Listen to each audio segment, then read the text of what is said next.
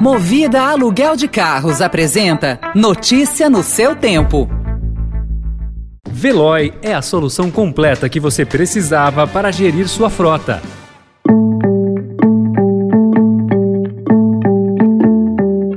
Olá, seja bem-vindo, seja bem-vinda. Começa agora mais uma edição do Notícia no seu Tempo. Esse podcast é produzido pela equipe de jornalismo do Estadão para você ouvir em poucos minutos as principais informações do jornal. Entre os destaques de hoje, com variante Ômicron, seis estados e Distrito Federal têm UTIs com mais de 80% de ocupação. A arrecadação federal chega a 1,9 trilhão de reais em 2021 e bate recorde. E o Palmeiras, enfim, é campeão da Copa São Paulo de Juniores. Esses são alguns dos assuntos que você confere nesta quarta-feira, 26 de janeiro de 2022.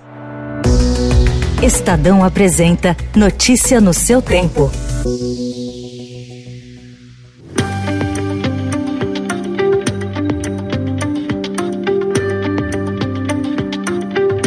O avanço da variante Ômicron já causa uma explosão de casos e internações no Brasil. Números do Observatório Covid Fiocruz atestam que em sete unidades da federação, a ocupação dos leitos de UTI Covid-19 ultrapassa 80%. O Distrito Federal chegou ontem à ocupação máxima. Além disso, o país registrou ontem o maior número de mortes desde novembro e a maior taxa de transmissão do vírus desde junho de 2020. Para especialistas, o momento é de preocupação e de reavaliar as medidas de prevenção e de restrição de aglomeração. Sobre a ocupação dos leitos de UTI destinados à Covid, os números da Fiocruz mostram que o percentual está acima de 80% no Distrito Federal, Espírito Santo, Goiás, Mato Grosso do Sul, Pernambuco, Piauí e Rio Grande do Norte. Em São Paulo, é de 65% no estado e 71% na capital paulista. No Rio de Janeiro, a situação é um pouco mais preocupante: 62% no estado,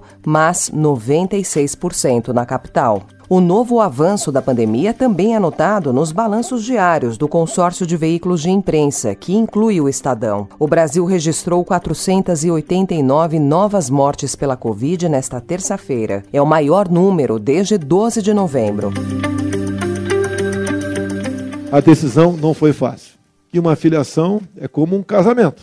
Você agora não seremos marido e mulher, seremos uma família, mas vocês todos fazem parte dessa nossa família. Ao escolher o PL para concorrer à reeleição, o presidente Jair Bolsonaro se alia nos estados a dirigentes partidários que são réus em ações penais que variam de desvio de verbas em obras de rodovias até favorecimento em financiamento junto a banco público. Entre os presidentes regionais que vão organizar o palanque do presidente Brasil afora, há ainda um condenado por tortura, um deputado que respondeu por sequestro e cárcere privado e outro acusado de receber para o partido o dinheiro do mensalão, esquema de corrupção patrocinado pelo primeiro governo de Lula. Um levantamento do Estadão sobre o histórico judicial dos presidentes estaduais do PL mostra que ao menos 18 dos 27 dirigentes foram ou ainda são alvo de algum tipo de investigação.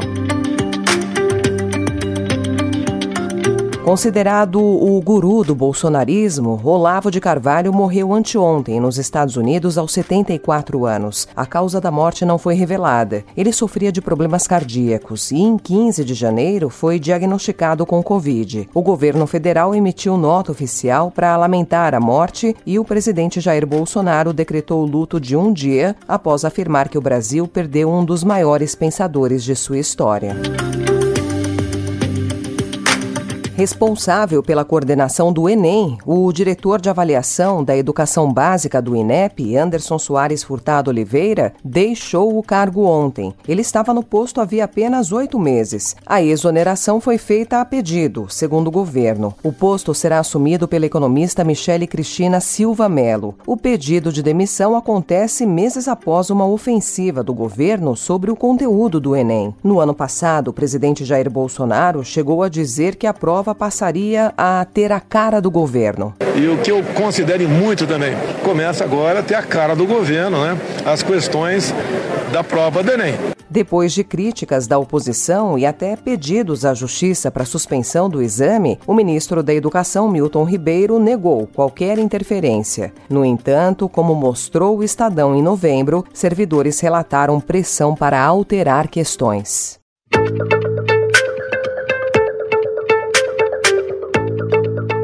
O Estadão também informa hoje que, com a retomada da lucratividade das empresas e a alta dos preços de matérias-primas, a arrecadação de impostos e contribuições federais fechou o ano em quase 1,9 trilhão de reais. É o melhor resultado da série histórica, iniciada em 1995. O valor representa um crescimento real, já descontada a inflação, de 17% na comparação com 2020, ano marcado pelo começo da pandemia.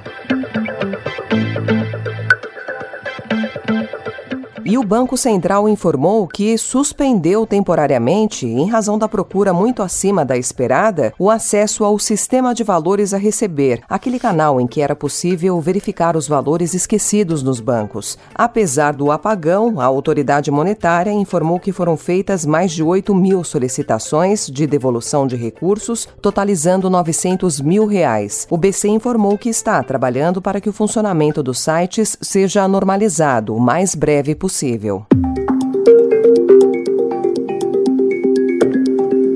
A abertura do processo de entrada do Brasil na OCDE, com sede em Paris, foi aprovada ontem em reunião do Conselho de Ministros. Uma fonte de Paris explicou que ontem foi aprovada a abertura do processo de análise dos seis candidatos que pleiteavam uma vaga. Além do Brasil, os sul-americanos Argentina e Peru e os europeus Croácia, Bulgária e Romênia. O processo leva em média de três a quatro anos, mas o Brasil é um candidato bastante adiantado nesses trâmites, conforme avaliação da própria OCDE.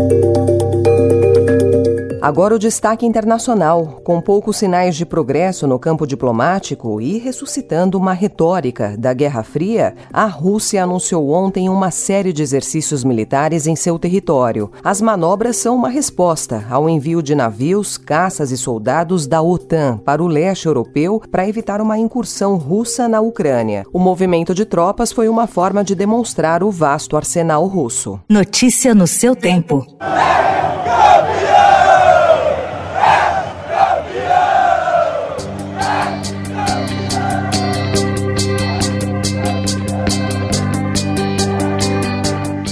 Acabou a fila, acabaram as gozações. No futebol, o Palmeiras finalmente tem a sua copinha. Depois de décadas de provocações dos adversários, o Alviverde conquistou pela primeira vez o título da Copa São Paulo de Juniores, em grande estilo, com uma goleada por 4 a 0 sobre o Santos no Allianz Parque. Essa foi mais uma edição do Notícia no seu Tempo, com apresentação e roteiro de Alessandra Romano, produção e finalização de Mônica Herculano. O editor de núcleo de áudio é Emanuel Bonfim. Obrigada pela sua companhia até aqui e até amanhã. Você ouviu Notícia no seu Tempo. Notícia no seu tempo. Oferecimento Movida Aluguel de Carros. A vida é para ser movida. Saiba mais em www.movida.com.br. Procurando a rota mais inteligente para gerir sua frota? Veloy é a solução completa que você precisa. Acesse veloy.com.br/empresa e descubra um caminho prático e eficiente para a gestão da sua empresa.